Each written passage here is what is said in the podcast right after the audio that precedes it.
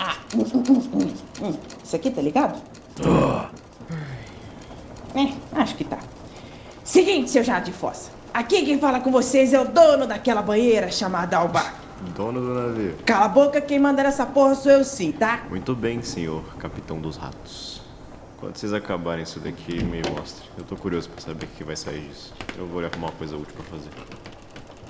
Enfim, estamos procurando por alguns idiotas burros o suficiente para entrar em um navio digno de pena. Se busca ouro e glória, são muito bem-vindos a se apresentar em nosso navio. Se por acaso você tem medo de surpresas, esse navio não é para você.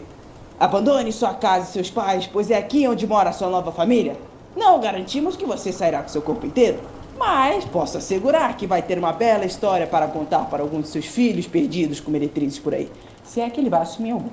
E é claro, um bom grog para terminar o dia sob a noite estrelada do mar aberto.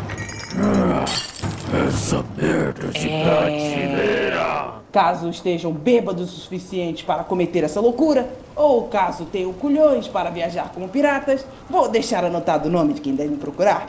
Os dados, um tal de D5E. É Lunaro, desgraça. Tá escrito na postagem. Essas informações eram pra estar escritas. Obrigado, voz na cabeça.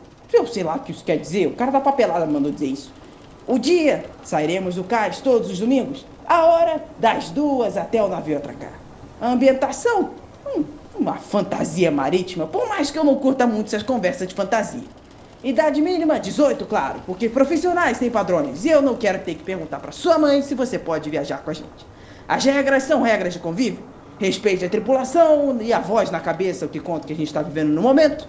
E não fique esquentadinho com brincadeira entre nós, é claro. Ou senão, você só vai receber o castigo do mar.